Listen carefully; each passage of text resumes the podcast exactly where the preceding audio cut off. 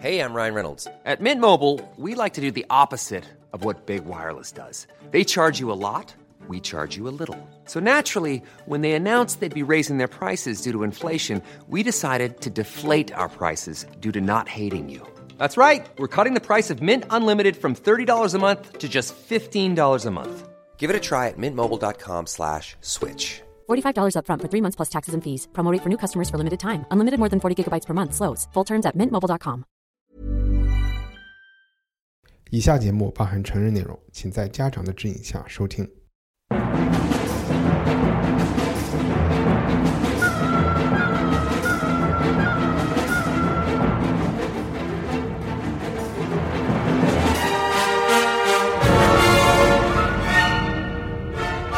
欢迎收听文化土豆，我是伊康糯米。这是我们二零一七年最后一次录音，我想先在这里祝大家圣诞快乐。今天让我们一起回到圣诞节的故乡——巴以冲突的故乡，甚至是圣战的故乡。我们这期的聊天没有特别集中的主题，但是我们桌上放着三本有千丝万缕内在联系的新书，有兴趣的朋友可以一起找来看看。一本是前几年出版的英国作家 Simon Sebag Montefiore 的《耶路撒冷三千年》。还有两本是大家熟悉的新闻记者周轶君今年出版的杂文集，一本专门讲巴以冲突的叫《中东生死门》，另一本涉及中东其他国家的叫《走出中东》。和我们一起聊天的是坐在我身边的文化土豆的老朋友艺术史学家张雨林，另一位是和我们电话连线的记者和作家周玉军。二位圣诞快乐！一帆圣诞快乐，已经，已经新年快乐！哎，雨林你好。就这次的聊天，其实范畴比较宽，也没有就是大家其实想哪说哪就好了。我想对听众来说，可能最有帮助的是，我们能不能先都呃讲一讲自己和中东是为什么会对中东这个话题感兴趣，和中东的关系是是怎么样的。谁先开始啊？我就先从自己这边开始。其实现在看来，就是我和中东最直接的关系是我在大二的时候修了中东近代史这门课。但是我去修这门课和我的年龄和当时的时时间有关。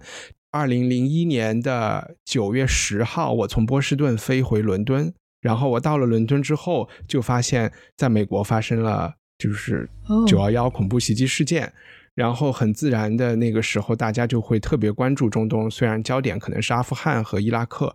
开学的时候要选新的课，那个时候我就发现最热门和最不好去申请到的课是现代中东历史，就抱着 这个叫什么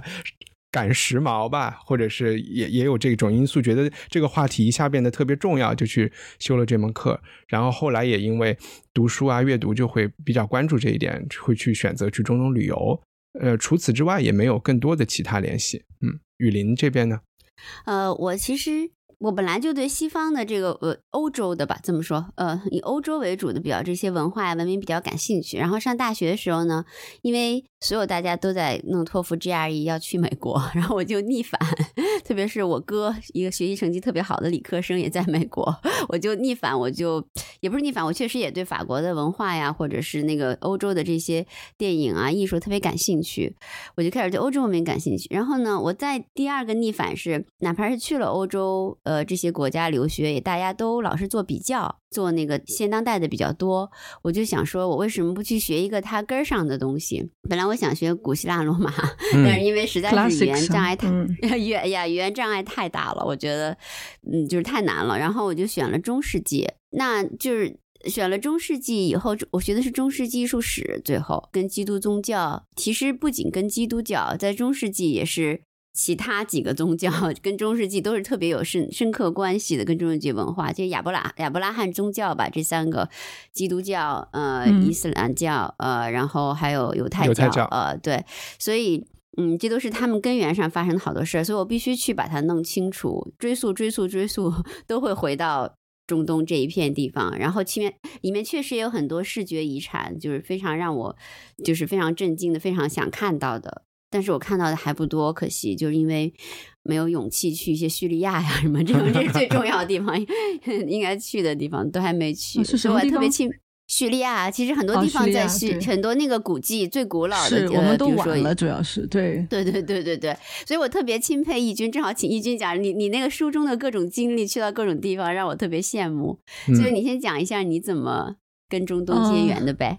对，其实我因为我也被人问过很多次给这个问题，我特别简单，我跟你一样，其实有一点这个逆反。我那时候在我是在上海读中学嘛，考大学的时候，我们班只有我一个人想去北京，然后呢，那时候想读中文，中文呢又那年没在没有在上海招生，就是北大中文系啊没有在上海招生，那我说那我就学外语吧，因为我那个。那个数学又很差，其实特别简单，就是别的就别的外语都是两个字，什么那个英语、法语，然后就是阿拉伯语是四个字，我就觉得特别好玩，就报了。然后对，特别简单。然后那个时候真的是就像是刚才那个一帆讲的。九幺幺之前，呃，中东啊，或者是呃，这个阿拉伯语在中国其实是一个特别没有人关注的事情。就在这个九幺幺以后，一下子我们说成了这个就是显学，特别多人学。我记得我当时有一个同事，那时候我刚刚去工作的时候，他去美国，刚一开始呢，就是在那个九幺幺以前，他都没有工作。后来就突然一下子就好几份工作来找他，都是这个样子。那我自己的感受，中东就是一开始的时候，我可能因为做记者嘛，更多的是关注一些冲突方面的事情，因为你每天都是有新闻可做的。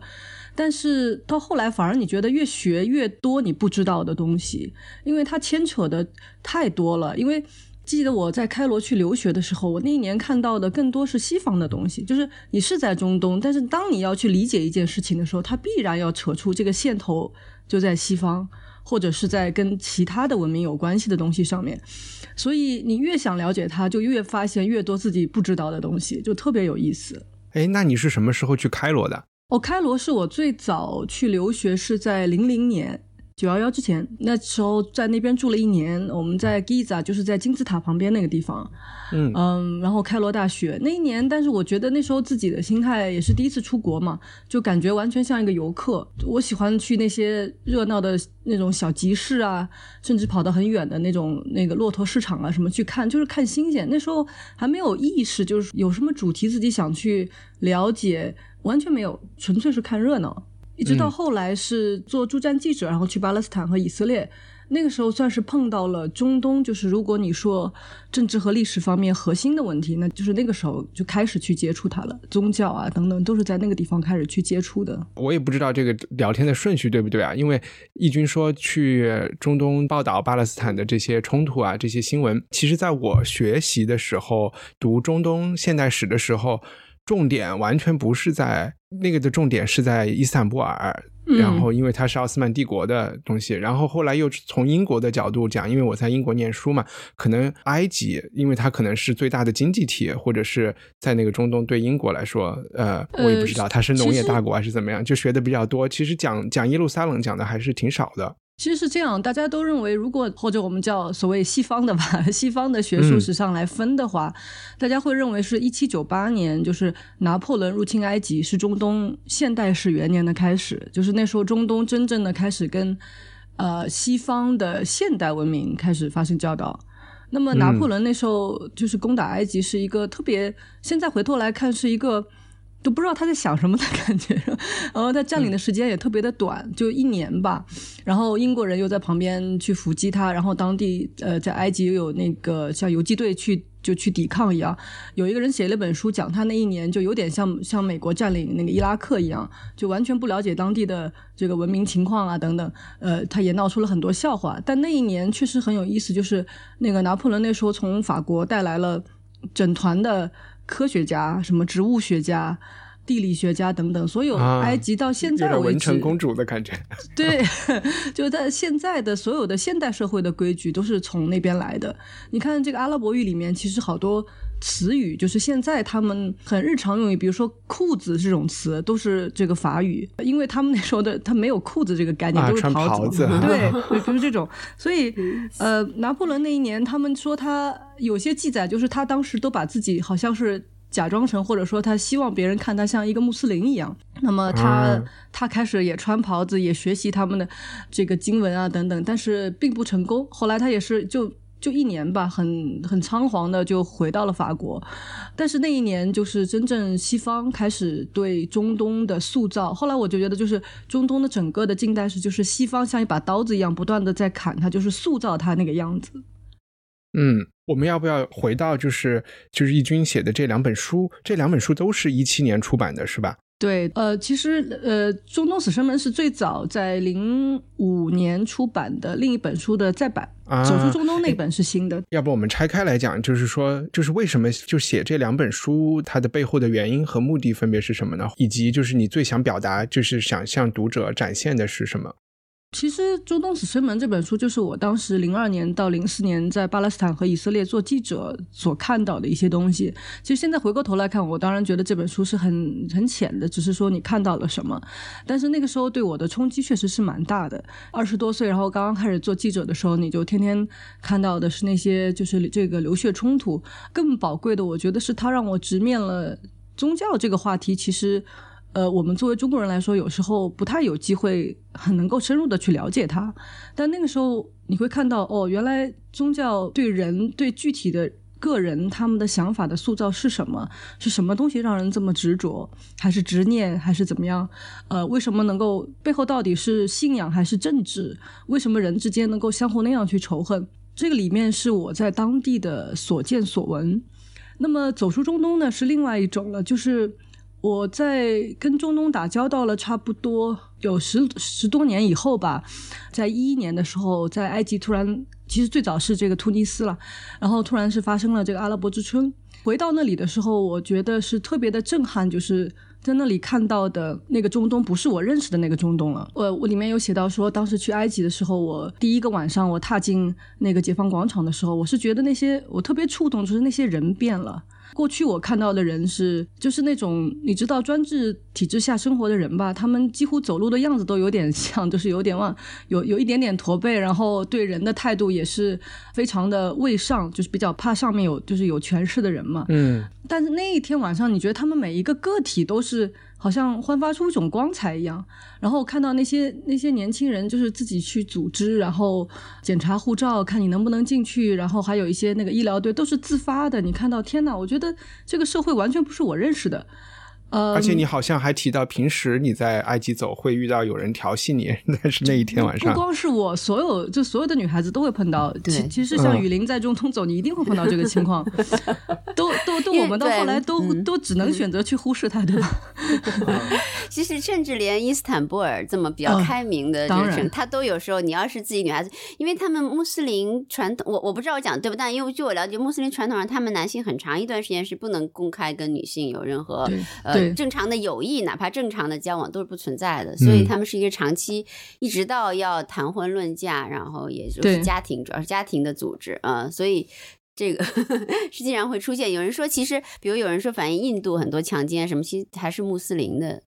有跟这个有关系，对他们比较比较多，嗯，他们一直是处于造成这个，嗯，对对对，他一种是他他一直是一种隔离状态嘛，嗯，所以他就反而会很好奇，然后是有一种非常这个侵略性的方式去表示他的这个好奇，然后 对，嗯，但是那那一年在就所谓这个革命的现场，我走来走去那么多天，就是没有碰到过一次。后来我跟当地人去。去问起这个问题，他们青年男子他们自己说的。他说，确实在那个时候，我们大家好像都变得特别纯洁。呃，我自己觉得，就是说在广场上那种气氛很乌托邦的。后来我是除了在埃及，后来在乌克兰等等，我都经历过这种广场气氛嘛。广场的气氛就是所有的人，你当时觉得自己在闹革命，你就忽然变成了一个每个人都是一个圣徒，从大的理想到小的行为举止，每个人都是那么可爱。当然，当这个广场结束了以后。很多事情可能又会变得更糟，但是在那一段那一段时间内，整个社会是经历了一种洗礼。当时因为这件事情以后，不光是看到的这些变革，三年以后，因为整个的情况变得更糟嘛，我又回去再采访等等，在这个过程当中，我一直在像当地人一样在找一个答案，就说。到底是为什么？怎么回事情？因为很对很多人来说，这个冲击都很大。慢慢在寻找的这个过程当中，我就觉得我只是靠我所见不能够解释很多事情了。我必须更多的去了解它的历史，了解太多太多的东西吧。之后我就慢慢发现了一些我之前在中东十年都没有想过的事情。以前觉得中东离中国那么远，就没有什么可比性吧。嗯，但后来忽然发现，哦。原来我们曾经都是经历过一样的，就是一种古老的文明突然间要面对强盛的西方，呃，我们都曾经非常的这个自豪，但是呢，别人用枪炮把我们给打败了，然后那么很多很多年以来，我们都不能够从这种伤痛当中恢复过来。这种巨大的伤痛和冲击，心态上的不平衡，到今天其实影响了我们所有的层面。可能就是雨林会有这个这个感受，就是无论是艺术设计，包括你的政治，呃，这个日常的态度等等，所有的事情上，我们今天其实仍然在回应这样的问题，就是我们究竟该怎么看待我们过去的辉煌和今天强盛的西方？怎么样去摆平我们自己的传统和现代的问题？是，包括中国也是也是一样。其实就是可能这个是比它其中的一方面，就是那种受害人的心理会比较强。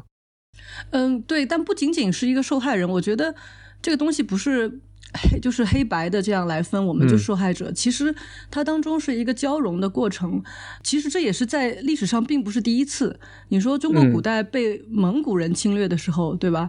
呃，外外族统治中国的时候也发生过这样的事情。那在这个阿拉伯历史上也曾经有过。所以，我们今天看到的在中东所谓的原教旨主义啊，其实是最早蒙古人入侵的时候就产生了。就我所看到的是，每当发生一个重大的变化的时候，所有的人他们的行为的一个一种自然的行为，就是要从根要从根上去找找答案。所谓根，就是说。他要回归到自己的历史文化，或者是宗教某一种对他影响最大的这种精神层面的这个东西，去找一个答案，就是说我们到底哪里错了，或者说我能不能从这个里面汲取一种力量，让我变得能够战胜我现在这个困难。所以你会看到说，比如说中国不断的会回复自己的。传统文化 觉得我们这个其实应该是最好的，我们一定能靠这个东西打败所有的 这个其他比我们更强盛的文明，呃，或者是说某一种这个复兴等等。那在中东，你看到他不断的就是回归他的宗教，他认为说，哦，我们后来是我们的信仰出了问题，我们变得不那么纯洁了，所以我们要坚持我们最初最纯洁的那种。呃，你看本拉登就是啊，他为什么住帐篷？然后说自称吧，至少他的生活很简朴啊，等等，都是在恢复一种我最传统的这个行为方式，这样我才能使自己变得更强大。你可以看到这种行为模式之间是非常就是非常相似的。嗯。对，我觉得这种其实我不知道，就那个其实这跟原教旨的精神有有一点，就比如就他不断的回到所谓的存在的一个他所定义的最纯洁的状态。但是比如说我就是耶路撒冷三千年这个作者他写，其实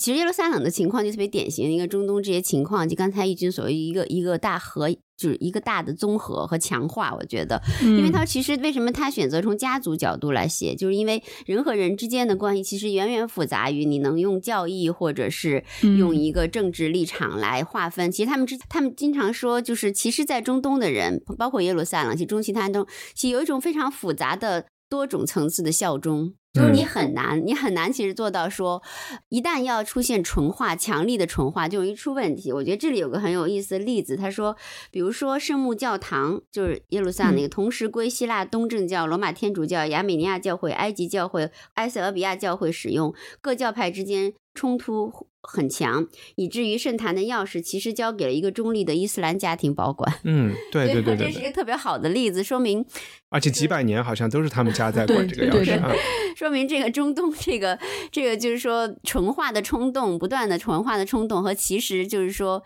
人和人共处之间的这些复杂的关系，他那个说法就是有点意思，就是一一种多种层次的效忠，就是实际上是一个解释真相的一个角度，我觉得，嗯。这个词用的真好，嗯，多种层次的这个效忠，我觉得这个词用的特别好，因为今天不光是在中东了，全世界另外一个问题就是身份认同的问题嘛，嗯，就是说这个问题，比如说我们可以看到现在全世界很多的这种这个右翼也好，什么也好，其实都是人在某种程度上在寻找我到底是哪个层面上的这个效忠，我到底归属于哪个地方。就是这个问题。嗯嗯，我有两个事儿想说，先是插到就是之前我们讲重化这个事情的时候，我就想说，在我看的书里或者是理解中，不管是日本还是中国还是土耳其，就是奥斯曼帝国，他们的第一个反应在面对西方的这个，不管是拿破仑还是说八国联军，甚至是鸦片战争吧，第一个反应还是现代化。嗯，呃，就是现代化应该是最主流的反应。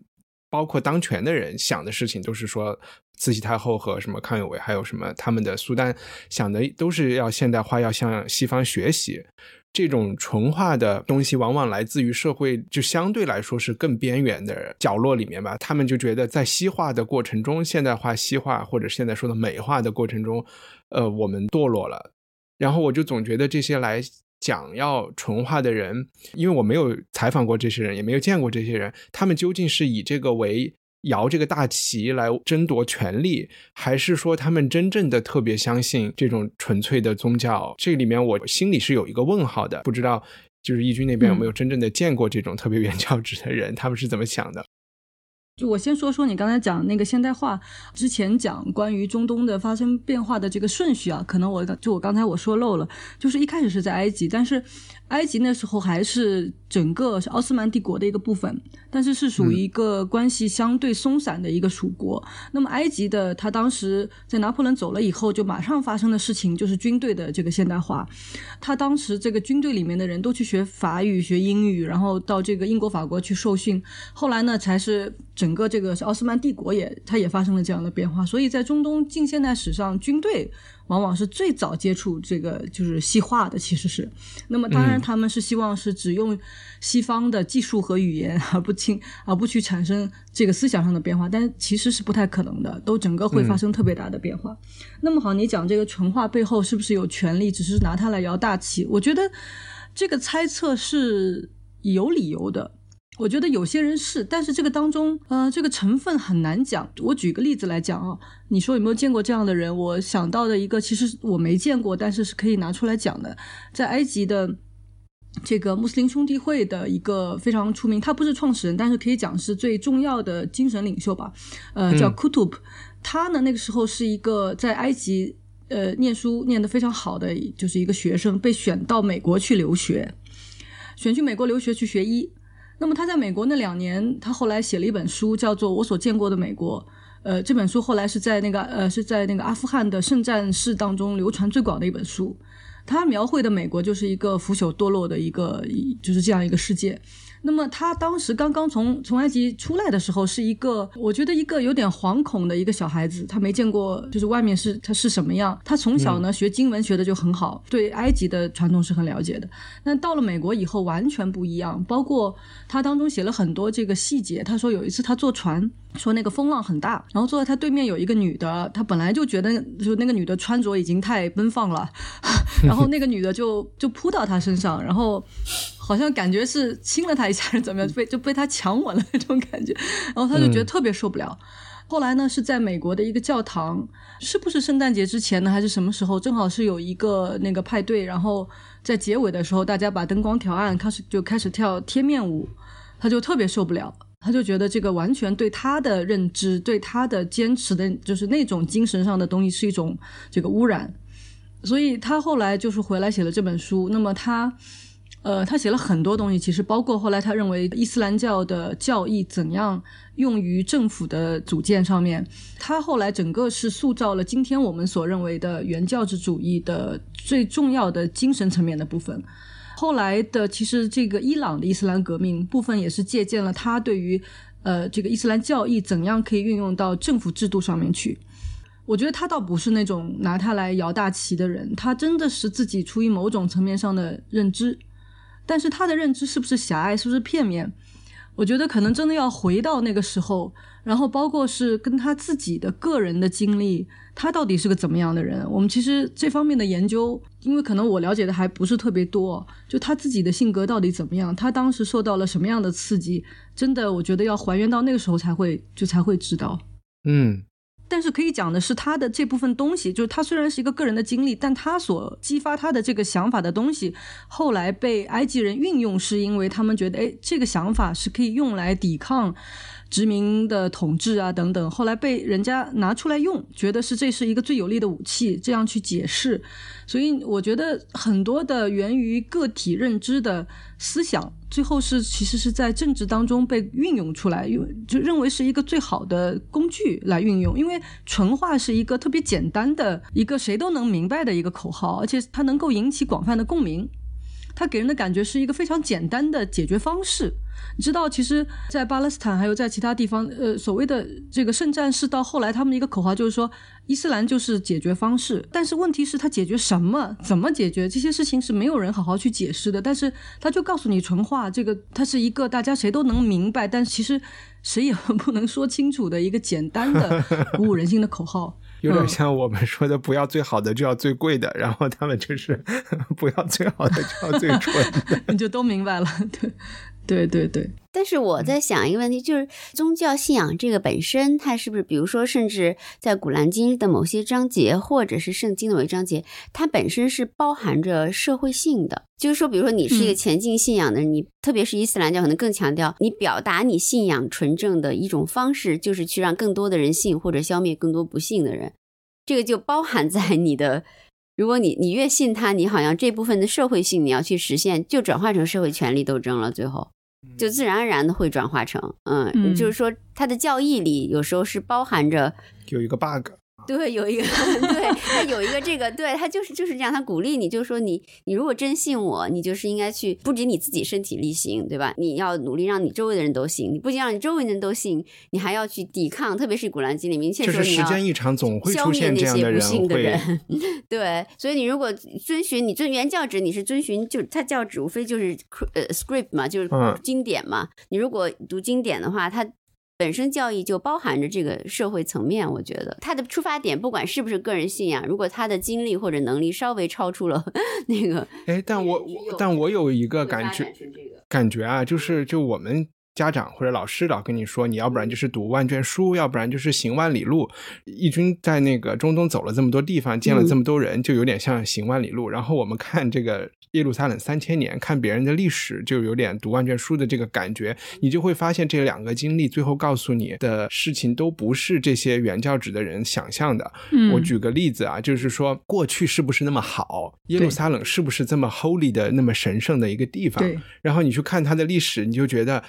杀戮什么欺骗，然后妓院，就是耶路撒冷里面有多少妓院？当时的英国占领军像像那个伦敦的报告里，每周都是说一切安好，但是性病猖獗，然后。就是历史不是那么干净的，就是可能刚才说的那种强权社会下面，或者是宗教领袖，他喜欢让大家信息获取的很不全面嘛，然后大家保持着一种所谓的纯真就好管。可能当过幼儿园老师的人，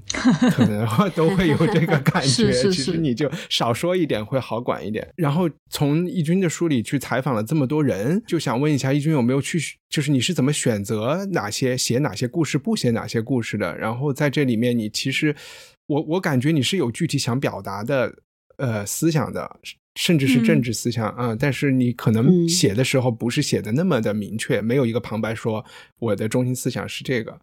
呃，但我感觉有，对我也觉得，我就加一点，加一点我一点点我的问题，其实跟一帆的问题是一样的。我觉得我也是去一些地方，但是我觉得因为我是跟历史打交道，所以不用去跟那个当地的人有特别多的过往。我也是，就是对跟人打交道也也有点怵，所以我就特别钦佩我一军碰到你去那些我们一般意义上说比较混乱的社会当中哈，然后是怎么找到那些普通人，比如那些叛逆的小孩，或者是那些呃在参观美术馆的。嗯，怎么能跟他们发生这样的交流的？我连这个都，虽然可能在你看来是基本的采访技术，但我觉得也我都很好奇。嗯，其实也没有，我其其实我本性上也跟你一样，我也其实 说实话，我是不爱跟人打交道的。但是那时候就去，然后呃，因为自己想找人采访嘛，那你会强迫自己去跟陌生人说话。其实挺简单的，我也是碰到什么人，然后就看什么状况，大家开始去聊。那当然，我里面有很多人，其实我没有写进去。呃，我一直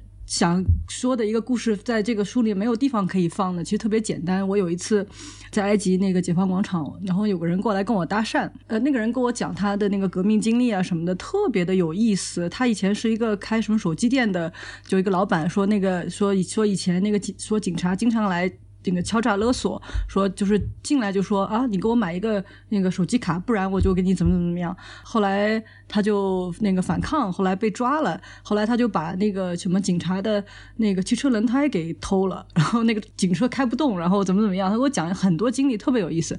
哎，但是呢，到最后他其实想干什么呢？因为他知道我是一个外国人。他其实想拿我的外国护照去那个免税店去买一些酒出来卖，他可以去换钱。那么我当时其实整个事情，我到后来就觉得特别悲哀，就是说，在革命以后，因为经济特别特别差嘛，就是革命的故事是可以拿来换钱的，让我觉得蛮悲哀的。但是这个故事呢，因为它的。发展性不强，就说它没有一个特别完整的一个脉络也好什么也好，所以我不能放到里面去。像这样的这种取舍是纯粹是写作上面的这个取舍，因为你可以看到，其实以前我在写巴以冲突的时候，故事都比较短的，我没有意识去跟踪一个人。但是在这个《走出中东》这本书里面，我所有的人都是有一个比较长的时间的，他们都是我三年前在广场上。碰到过的人，然后三年以后回去再看他们的生活是什么样子。那当你有了这个时间上的长长度之后呢，这个故事讲起来就会比较的，我觉得更加耐人寻味一些吧。但这个是纯粹是这个写作上的事情。那在当地，其实你说，我觉得只要你留意吧，你总会注意到有一些人，你觉得是有可能大家会有一些。就有故事的这东西，我很难去说明它是什么。可是，可能作为一个记者，你就会闻到那个味道，你就知道，哎，这些人可能是有故事的。那可能你跟踪半天也没有什么东西。那这、这个、这个都是背后的，就是采访的故事吧。但是，我是有的时候就把自己放进去，就跟着他们去玩，跟着他们去看，就慢慢会看到一些东西。那你觉得有没有危险或者人对你有恶意的时候？其实，说实话，我觉得在中东也可能是因为信仰的。我觉得好的一个部分就是说，其实那种恶意偷东西什么肯定有了，但是重大的，比如说就把你什么那个谋财害命那种事情啊，我还真觉得不是特别的多。我当时在呃在埃及的时候，我有我包了一个那个出租车嘛，就那时候就很便宜哦。然后呢，我当时要从开罗去到一个地方叫那个命亚。开车要七八个小时啊，就是完全开车，当天肯定不能来回的。那么我就跟那个出租司机，他就开着我一路就往那边走。我当时想，他就一个男人，我一个女的，然后他要就是夜里把我怎么，就是你你你，但你纯粹就是一种信任，大家都很安全，都很开心，没有没有任何的问题。呃，我对当地社会好像有时候我觉得我还是有一点信任在那里，但有时候你也不得不有一点点这个冒险。这个纯粹看你自己的直觉了。总体来说，我觉得他们的他们的社会里面，我觉得人跟人之间的基本的良好关系会有的。就就我举个例子来说，在那个伊拉克那么乱的地方，我碰到当地的中国人跟我讲说，他看到对面有一家炸那个油丸子的那个店，说你看他那个油啊，他说炸完每一天他都换的。就是他说，对你有讲，嗯，对他说，在中国可能你这个油多少 就多少天你不会换的，那个地沟油也好，什么也好，所以我觉得这种他们人和人之间基本的层面上的信任是有的。这可能也跟信这个信仰还是有很多好的像，比如像犹太教和伊斯兰教都特别注意食品的清洁度，还是挺挺注意的。可能，但是你说为什么天主教国家墨西哥哥伦比亚？然后这些在南美的，嗯，你的人身安全就会出现特别大的问题呢。嗯，我觉得是这样的，因为有一次我记得特别逗，我问一个艺术圈的前辈，我们已经越来越政治不正确的 类型化，没有没有没有，所以我就要打破，我正在打破你这种政治不正确，我正在试图用，呃，也不是前辈了。一个一个特别有名的大画廊主，他经常就是每年都去一些特别特殊的地方自己旅行。我老问他，因为我也特别向往去那些，因为从艺术史角度来说，其实我想去的地方都是特别危险的地儿，和大家心目中特别危险地儿。然后我就老问他，我说你这趟危险吗？他说了一句话特别好，他说危险是你自己携带的，其实。嗯，这句话虽然不明其意，他没有详尽的解释，对，但是我就那个感觉，你 get 到了就行。就是说，确实有的时候很奇怪，就是有的人他就是在再危险的地儿，他也都还好；有的人吧，去巴黎、去 去巴黎、去伦敦，我觉得都有的时候，或者我自己也在巴黎、伦敦遇到过糗就糗的事儿，就好像是你自己，就咱们中国人说那种哪儿气场弱了或者哪儿不对了，就是很容易碰到。呃，对，所以他这句话我觉得还蛮值得，而且有的时候。我觉得是同一种人，他在不同的地方跟他的社会层级有关系。就比如说啊，我在这个中东看到的加沙的巴勒斯坦人是最淳朴的，就说就人和人之间的关系是最纯的，因为他在就他自己的地方。西岸的巴勒斯坦人呢，稍微那我这样说可能已经是很不正确了，就是说我只能真的是说一种感受啊，因为它是很不科学的一种感受。西岸巴勒斯坦人呢会呃，比如说稍微的。嗯，人和人之间不是那么的怎么讲呢？或者说对外国人之间有欺诈也好，怎么样也好，我会碰到的会多一点点，因为他是在占领之下。然后你到了在耶路撒冷的，或者就是在这个以色列的巴勒，呃呃呃，他不叫巴勒斯坦人，已经算呃阿拉伯人吧。哦，那你在当地，你如果去去耶路撒冷，那偷东西的基本上好多，就是碰到会更多一些。有时候我觉得是在他同一种人，但是他在他的社会当中属于哪一种层级，他所受到的待遇都有关系。他可能在他们那个地方，他本身就是经常受欺负，然后被人就是看作是二等公民，那么他可能就觉得自己报复社会也好，或者是他对于自己不需要守那么多戒律的想法，就会比较跟其他人不太一样。这样说很政治不正确，但是我的我的感受是这个样子。包括我刚刚，我特别想问那个雨林一个问题。刚才你提到说你想看那个艺术史上最辉煌的地方，哈，好多都是特别乱的地方。你对这个有什么想法吗？好像是不是我，我就觉得现在就在过去越辉煌的地方，到今天是不是就是变得越贫穷越越混乱呢？真有这种规律吗？呃，也不是一个规律。我因为我们刚不是特别谈到了中东地区嘛，啊，谈到了跟基督宗教或者这个亚伯拉罕宗教的发源的地带，这个地带现在就是特别乱。因为我正好学的又是中世纪艺术史，都深深的跟这个的西方文明的根源，就是基督宗教的发展和发达，然后同时跟阿拉伯文明兴起并跟西方发生冲突这一段紧紧相连着。所以这个中世纪艺术史上的好多跟根源性的重镇，确实都甚至被那个甚至被。那个 I ISIS 给炸毁了，大家看过那种图，特别 对我有有一个猜测，也不，其实我觉得应该是靠谱的。然后那个时候看到的东西很多，其实是不管是呃是罗马帝国的边缘，或者是埃及文明的、希腊文明的边缘，就是在边缘的地方，因为人口流动嘛，它就容易出现。比较璀璨的东西，或者是有意思的历史，嗯，但是那种地方因为人的混杂的居住，也就会出现很多，就是刚才有说，就是这种民族主义、身份认同、政治兴起以后，就会有越来越多的问题。但是对，就是特别特别特别集中的体现在这个，比如说，我们就拿我这中世纪这段吧，就或者你，那你比比如看意大利的文艺复兴的，都还好多。璀璨东西都还在，那法国哥特啊，什么就是包括罗马的遗址也也都还在，在欧洲好多地方，嗯，所以就特别是跟中东 相连的这一块艺术史的好多东西，哪怕比如说你说希腊，也就是被 英国人这些人分了分放到博物馆里，但希腊本土雅典还是可以看到很多东西。对，但是今天的希腊在欧洲是属于一个，你无论从政治还是经济上来说都特别不好的。但是我的我就是从艺术史的视觉遗迹来说哈，都还是在，呃，基本都还在，就是特别是跟中东，因为因为他们都很暴力变得最后。像就是互相炸、互相毁的行为特别多，什么巴米扬大佛啊，什么这样那样，就是这个被毁了。那个中亚、中东这这这这一个地区，就是但这是不是和就是和穆斯林的偶像崇拜有关？有一点点关系。非偶像崇拜，对，非偶像，因为是好像经书里有说，对一个遗迹古建筑在那儿越古就变成了一个偶像崇拜了，就干脆把它拆了，修新的房地产就好了。嗯嗯，对对对对，房地产，包括其实你刚才说到这种文明交融的地方，其实可以说一下。在明呃，应该是在这个月底和明年头几个月吧，在那个在上海博物馆会有一个展出，是关于贵霜文明，呃，就是我们所说大月支或者大肉支吧，有人叫大肉支，大肉支，对，对，也有人叫大月支，或者现就是他们其实就是当时所谓在这个古丝绸之路上最就是交融的最充分的一个，他当时的钱币好像说正面是。不叫中国了，就是汉代的这个东西。然后说那个反面是罗马、希腊的这些东西。对，他们其实是留下了很多东西，但是今天他也是在这个阿富汗啊、印度就这个边边边界上面，也是一个非常混乱的。嗯，你说到毁掉了很多他们。对，说到刚才说毁就是毁大佛，我就很愿意分享。我有一个那个英国老师的一个经历，他就讲那时候说，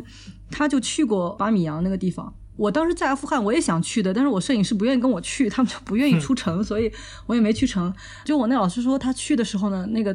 那个大佛就呃就已经被毁了嘛。但是呢，他那天清晨说，从一路走过去的时候，因为那个大佛的，他不是在洞穴里面嘛，是很多佛龛还在。对，不是不是，他说特别特别大，你很从很远的地方，你就可以感受到它的，因为它那个洞穴那个轮廓在那里。他说那个瞬间他看到的感觉就是说，他甚至不需要看到那个大佛，那个洞洞穴的轮廓已经让他非常的震撼，你就能想象里面是什么东西。就是他就觉得虽然那个佛像本身被毁了，但是那种从这个艺术的你说的这个视觉上面来说，它还在那里，他的感觉。嗯，是是，我我觉得一帆说的也对，就是因为这些但凡跟宗教功能有牵扯的东西，毕竟是异教要毁掉的一个目标，就它毁掉的目标不仅仅是一种纯粹的暴力冲动，而牵涉着就是说我要铲平你其他宗教的这些东西。因为嗯甚至我就在想，如果说耶路撒冷这个老城被毁的更彻底一点，是不是就不会有今天这么多麻烦？耶路撒冷被毁了，被彻底的毁了多少次？已经，但就是都没彻了底，最后都没彻，完底，都没有太彻底，因为 嗯你，嗯它总是还有很多传说还活着。耶路撒冷城里边还有这些老家族，然后像你说的看钥匙的家族啊，然后你还能看到不同的几十种不同的宗教，甚至基督教一直就分了好多种在那儿的这些群族嗯住着，你就觉得它的历史也包括仇恨，就还被保留下来了。我觉得你说其实有一点特别重要，为什么耶路撒冷永远在？就是说，这也是一直包括这位作者和那个三千年作者和所有耶耶路撒冷史的研究者都说过，说在耶路撒冷你不要给我谈什么历史和事实，嗯离开虚构，耶路撒冷就没有历史。这是因为它存在在 fantasy 当中，所以它不会死，因为你嗯能毁掉的永远只有事实，你不能毁灭人们永远的这种想象对吧？对 fantasy 和需要和对对宗教啊，或者是对神话这种有深刻的需求，对，就是强于历史。所以他们特别多说，耶路撒冷一直是在犹太很多书里都是用阴性称呼。就是啊很多、对，是是个女的，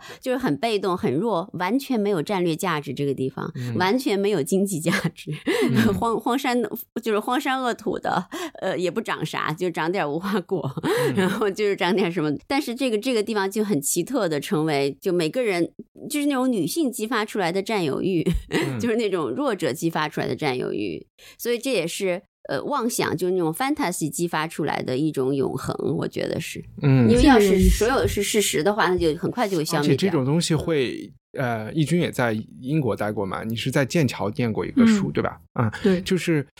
就英国的有一首就是唱诗班那种唱歌叫有一首歌叫《耶路撒冷》，基本是英国的国歌。然后呃，因为英国除了天佑女王之外，就是耶路撒冷这首歌，其实没有人会去唱天佑女王，但是大家会去唱耶路撒冷。就每一个英国皇帝登基，起码在过去好几百年。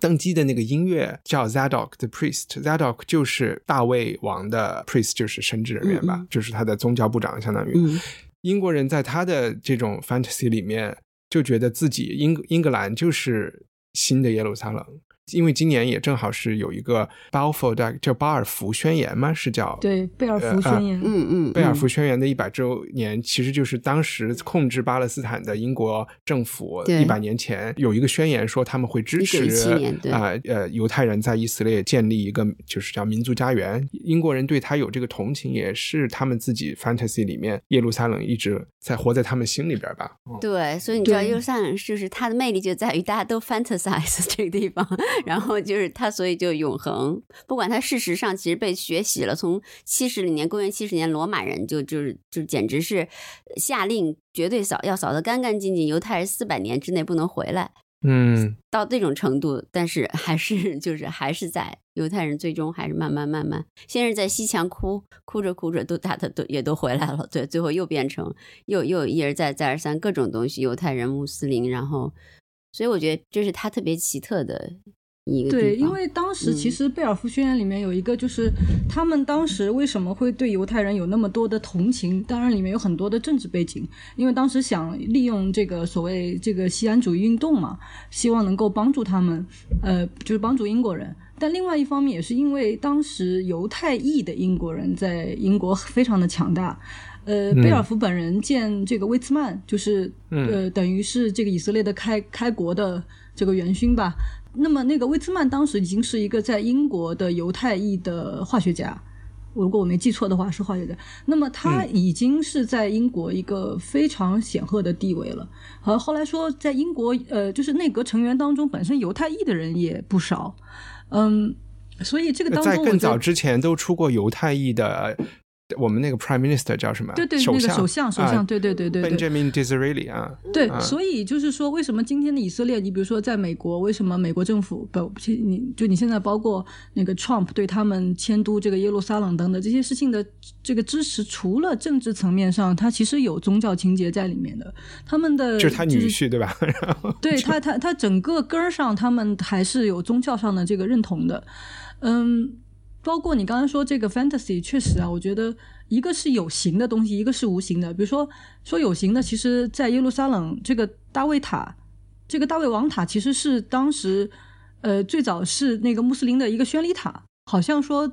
跟大卫也没有太多的关系。呃，对，那么这个是有形的，你可以有你赋予它各种的这个想象。你说那块黑颜色的石头是有多少这个这个传说在里面？那么另外一个是这个无形的，或者是说不是说呃建筑方面的东西，而是说经文，比如说这个经文的东西，你把它这个书烧了多少遍以后，还是有人会用他的记忆去抄写出来也好，那个什么也好，然后告诉你过去是什么样子。比如说我听到过的一些解释说，有的人认为《古兰经》是几千年来就是没有一个字也没有改过。但也有人说这怎么可能呢？说，呃，当然是当中经过了很多变革等等，所以有一些研究者就认为说，呃，它是几就是几千年都没有变过，就一个字都没有改过，因为它是天启的嘛。你从神圣的角度来说是这样，但另外一个方面也有人就会认为说，在历史的变革当中，那个人呃，就是那个时候人的这个书写工具那么困难，对吧？他怎么可能没有变过？呃，而且或者会提出一些证据说变过，这个东西也是我就是你们刚才讲的这个 fantasy。的一个部分，就是说，我又似乎觉得，从人人类是不是有的时候他就需要去相信这个东西，而不是说有一种政治力量强迫我们去相信，而是说，你从人性的角度，可能我们就需要相信这个 fantasy。我挺同意这个后对你说的这一点，因为在读《耶路撒冷三千年》这本书的时候，我有一个感觉，就是我有点羡慕犹太人和犹太人的朋友，虽然他们。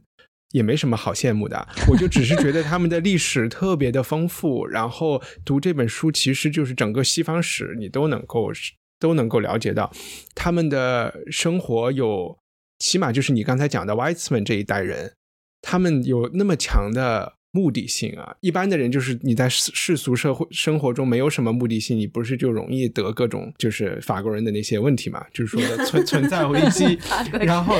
那你去找一找那个找宗教来当这个鸦片呢？好像也可能你不能完全被说服。但是犹太人就在世俗和宗教他起了一个结合，我要在一个不可能的地方建国，然后要和周围所有的对我有恶意的人要和他们斗争，然后就觉得他们的生命的意义特。特别强，嗯，是，就稍微有点这个感觉。我觉得就是带着怀疑和自我怀疑吧，生活是其实是一件蛮困难的事情。就是你刚才说的法国人的各种毛病，或者是说我们这个人对自己有些怀疑，希望不断的去否定自我，从而获得答案，这个过程其实是困难的。而相信某种这个 fantasy，然后给自己一个纯洁的理由生活，这个是简单的。那么你从人性角度上来说，当然大家会觉得一种简单的。我有解释的生活是比较容易的，对不对？嗯，那然后因为中东问题总是一个解决不了的问题嘛，我但是我还是有问题想问，就是你觉得中东问题能解决吗？雨林和和一军我都想问这个问题，因因为我问这个问题是为什么？就是更年轻一点的时候，在学校的时候，其实还上街游行啊，和巴勒斯坦那些组织一起走过，举过旗，然后对这些问题就，但是当你了解了越来越多以后。我就越来越觉得，就对他有，在过去的五到十年吧，我都不想看任何跟巴以有关的新闻，嗯，然后就有一点觉得啊，好累心啊，然后这事儿跟我也没有关系，然后我干嘛去关注它？所以我就想，你你们会有这种疲惫，然后还是说你觉得这问题是可以解决的？我觉得第一是没有人想去解决它，就是说你从大的图景上来说，各种政治力量谁想真正去把它这个问题解决掉呢？但是。另外一个，你从个人层面上来说，比如说，当我生活在那里的时候，我每天真的和他们一样经历这种轰炸，然后看着就是五就就是五六岁的小孩被炸死等等，你当然希望他能解决。你从个人层面上来说，可以想做非常多的事情去解决这个事情，但是你会知道，这个是小图景上个人的愿望，大图景上是挺难解决。但是我会觉得这个问题会慢慢变得不太重要。我也有写过，就是说，因为你看你现在整个的时代来看的话，将来这种低烈度的，就是这个什么石头对坦克的这种问题，慢慢会变得不是那么重要。在中东，现在更大的一个变化是科技的较量。你可以看到，现在沙特在做的很多奇奇怪怪的事情，包括在沙漠里面，他们要建一个非常大的高科技的一个新城。那现在这个以色列过去在军事力量上在中东这一块地方是最强大，那将来那么现在可以看到，它在科技上也必然是最领先的。未来，所以我觉得在中东就是科技上的较量会展现出一个完全跟我们过去看到的不一样的这个途径。巴以冲突在这几年其实也变得不是中东的政治焦点之一了，现在是逊尼派和这个什叶派，是这个是沙特、伊朗啊、也门呐这些东西。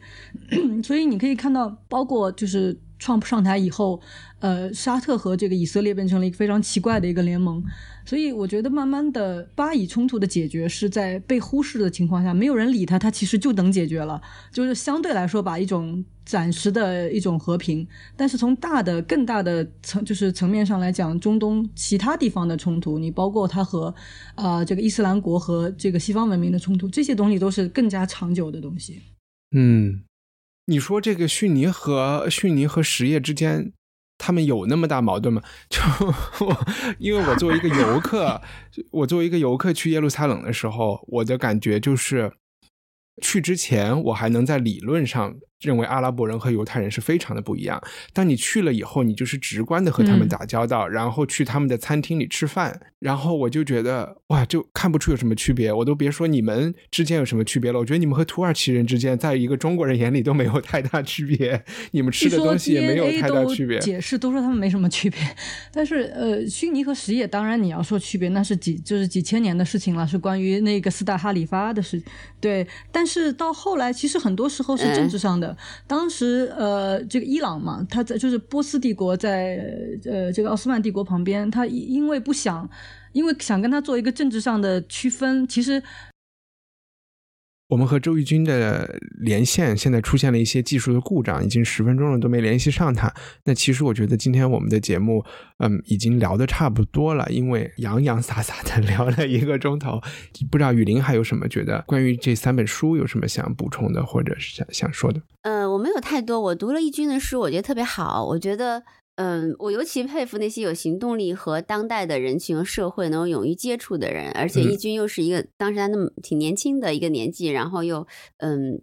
这样讲起来好像，但我仍然觉得，作为一个女性，这样就是在中东社会，尤其是中东社会，它特殊的习俗的这个约定哈，所以让女性有一点就是说望而生惧，就外外文化的女性去，如果单身植入的话，所以说我觉得非常钦佩她的这段经历和她记录下来这些东西，我很推荐大家都去看。嗯嗯。我我想说的是，这两本书开始可能没有机会讲的是中东死生门，我把它说成了生死门。死生门是它里边其实更像一个摄影集，它是有非常多的照片，然后呢，照片背后的故事，我觉得就更像是一个 Instagram 的一个集。而且我觉得义军拍照和他写字其实是同样的好。走出中东那本书，我觉得他一个特别刚才没有聊的点，就是我有一点惊奇，他能够过审。因为它是一个以，其实它的初衷是是茉莉花革命的，中间还谈到了乌克兰，然后所有发生的这种颜色革命的国家的革命期间，以及三五年后的一个回访总结出来的一个资料。那起码在简体中文界，我觉得中文界都没有人做这件事情，而且它还能出来，咱也要攒一本，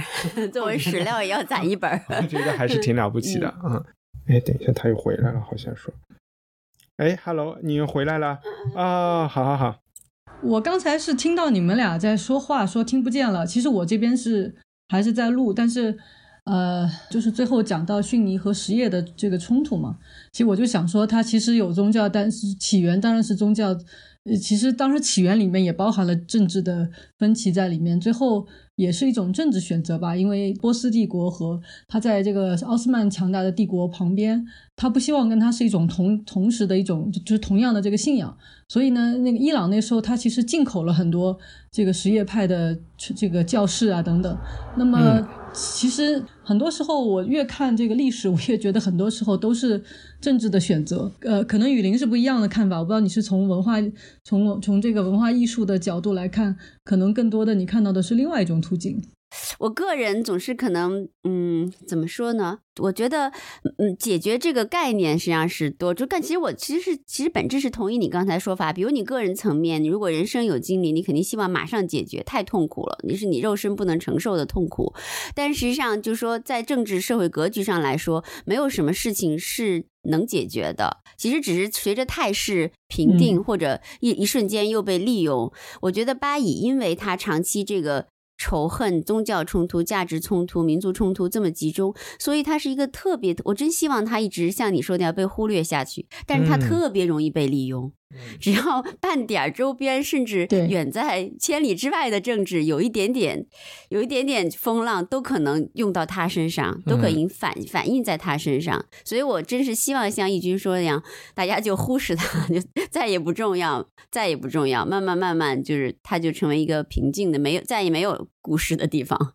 反而好一些。而且这种时代在历史上也出现过，它不是永远都是最热闹的地方，对吧？所以也许它能再回到 一个比较 boring 的状态。嗯，然后就是我们节目其实每个节目的最后有一个编辑推荐环节，不知道义军有没有？呃，其实关于中东这边的好多电影都特别的有意思的。有一年获过那个奥斯卡的，呃，《天堂此时》讲两个巴勒斯坦那个人体炸弹的，就很有意思。呃，呃，还有一个是我觉得我自己看到过的最有趣的，叫做《警察乐队来访时》，英文名我一下不太记得了，就是讲，呃，埃及有一个警，就是警察的一个乐队，就很业余的，就是唱唱歌这种。那么他们呢，他们到那个另外一座城市去演出，然后呢走迷路了，在沙漠里面就穿过了边境，到了以色列的。那个吉布茨还是定居点那个地方，嗯，但是很意外的是，那个地方的人就接待了他们。大家一开始是非常紧张，非常有就非常有敌意的，但后来会慢慢就就他们就发现，哪怕是过去战争的呃记忆，对他们来说也是一种共同记忆。所以慢慢慢慢人就是从特别小的层面，人和人之间的交往上，怎么样去化解这个特别大的一个政治冲突。所以我看过，呃，就还有一个是叫那个叙利亚新娘，是比较老的一部片子了。那个时候讲叙利亚新娘，并不是讲今天的这个叙利亚，那个时候里面的矛盾还是那个以色列分，就是在呃占领呃这个戈兰高地。那么有个新娘，她要到对面去嫁人，但是呃有很多的问题啊，呃她不能过边境等等吧。最后一段就特别有意思，就是说当所有的人都不能解决这个问题的时候，这个新娘就是穿着这个婚纱，毅然决然，她就一个人走过去了，就是。对，就完全他就觉得说，你们这些所有的人为的障碍的设置都是都去你的那种感觉。我就那么短一段距离，我为什么不能走过去？就是那个场面，我觉得非常有意思。今天所有中东的政治冲突，就是说，如果你把它当着，你把它很严肃的对待，他觉得什么都是个问题。但你从个人的层面上来说，他就过去了，又怎么样？就很多就大的冲突，你从人的个体层面上去解决，我觉得可能才是最后的一个出路，而且是一种特别让人觉得。有一点希望的地方吧。其实我有一个段子和这个有点相似，我就是要从以色列去约旦，然后那个出租车把我开到了一个其实不应该去的一个边境检查站，嗯，然后其实就根本没有人。然后呢，我就看到对面的高速公路就是约旦的高速公路，走过去我估计也就二十分钟。我就想，那我就不要再打车去一个正常的地方了，我就走过去，然后在高速公路那儿叫个车，然后再怎么着。然后 我在我试图要走过去的时候，就从树上就出来了那种狙击手。点被定点消灭。对，他就说我们就是马上都要开枪了。后来又觉得你好像不是巴勒斯坦人，因为我留着胡子，背着 背着大包，然后在他们。后来又被他们要求就打了个车回了耶路撒冷。知道什么危险是自己携带的这个意义了吧？对对，这是另外一种意义。对呀。嗯，雨林这边有推荐吗？不是，我一下忘记这个人的这个 family name，就是是导演和 Black Swan 那个导演黑天鹅的那个。哦，我就想推荐那个，就大家都看过，呃，演那个那个 Portman 对吧？演的那个黑天鹅，呃，黑天鹅他导演最近拍了一个新的电影叫 Mother。的 mother 或者 mother，对，反正他就是，我觉得我看了以后觉得特别好，因为大多数呃我的一些女朋友不敢看，说是惊悚片，其实它一点都不是惊悚片儿，它是那种把整个家庭和就是男女关系这种东西慢慢慢慢演变成一个史诗，特别是一个圣经，跟我们今天说的一样，跟宗教、跟旧约、新约都有关的一个，然后跟一直延续到战乱。都有关的一个产很有意思的片子，嗯，嗯所以我觉得很值得一看。当然，这个导演他特别爱波兰斯基，所以到处都是那个波兰斯基的影子，就是说怎么把日常生活变成最恐怖的东西，就德国人说的那个 uncanny，、对，嗯很好，我觉得很值得一看。哦，加一句，好像是那个波特曼本人，他也要导演一部剧，是跟呃这个阿拉伯人和以色列人是有关系的。但有没有出来，我还真不知道。好像对他，就他自己要要，他就他要做这样一部戏。对，OK，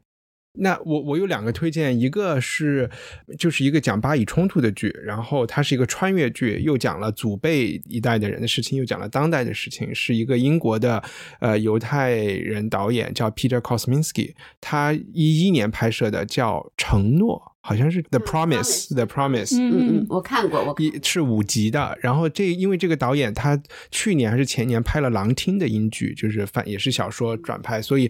可能在看《狼厅》的人更多吧，但是可以倒回去看他拍的这个《承诺》，他还是我觉得很中立的把就是几代以色列人的故事讲了一下。然后第二个推荐也是一个我这周看的电影，是一个新的英国电影，叫《The Party》，然后中文名字应该叫《酒会》。我们刚刚看的那个丘吉尔的电影《至暗时刻》里边演丘吉尔老婆的那个 Christine Scott Thomas 是这里面的主演，她是一个刚刚当选了卫生部长，然后呢邀请了最好的朋友来他家吃饭，哦，然后是这是一个女的导演是吗？哎，应该是一个女性导演，然后是一个黑白片儿，然后她的这些朋友一起来，它更像一个舞台剧。本来是庆祝她的事业成功，最后家破人亡啊！哦，这个这个这个这个手法就有点像我刚刚说波兰斯基的，就最日常、最那个的场景，然后怎么成家怎么破人亡一。怎么一一一一一场吃饭弄得家破人亡，然后他又特别的黑色幽默，里边应该都是戏骨，呃，就是 newsroom 里面那个那个制片人，那个那个哦 producer 也、那个女演员也在里面啊。太好了。好，那我们今天的节目就录到这里，谢谢雨林，谢谢周轶君，谢谢你，恭喜你，谢谢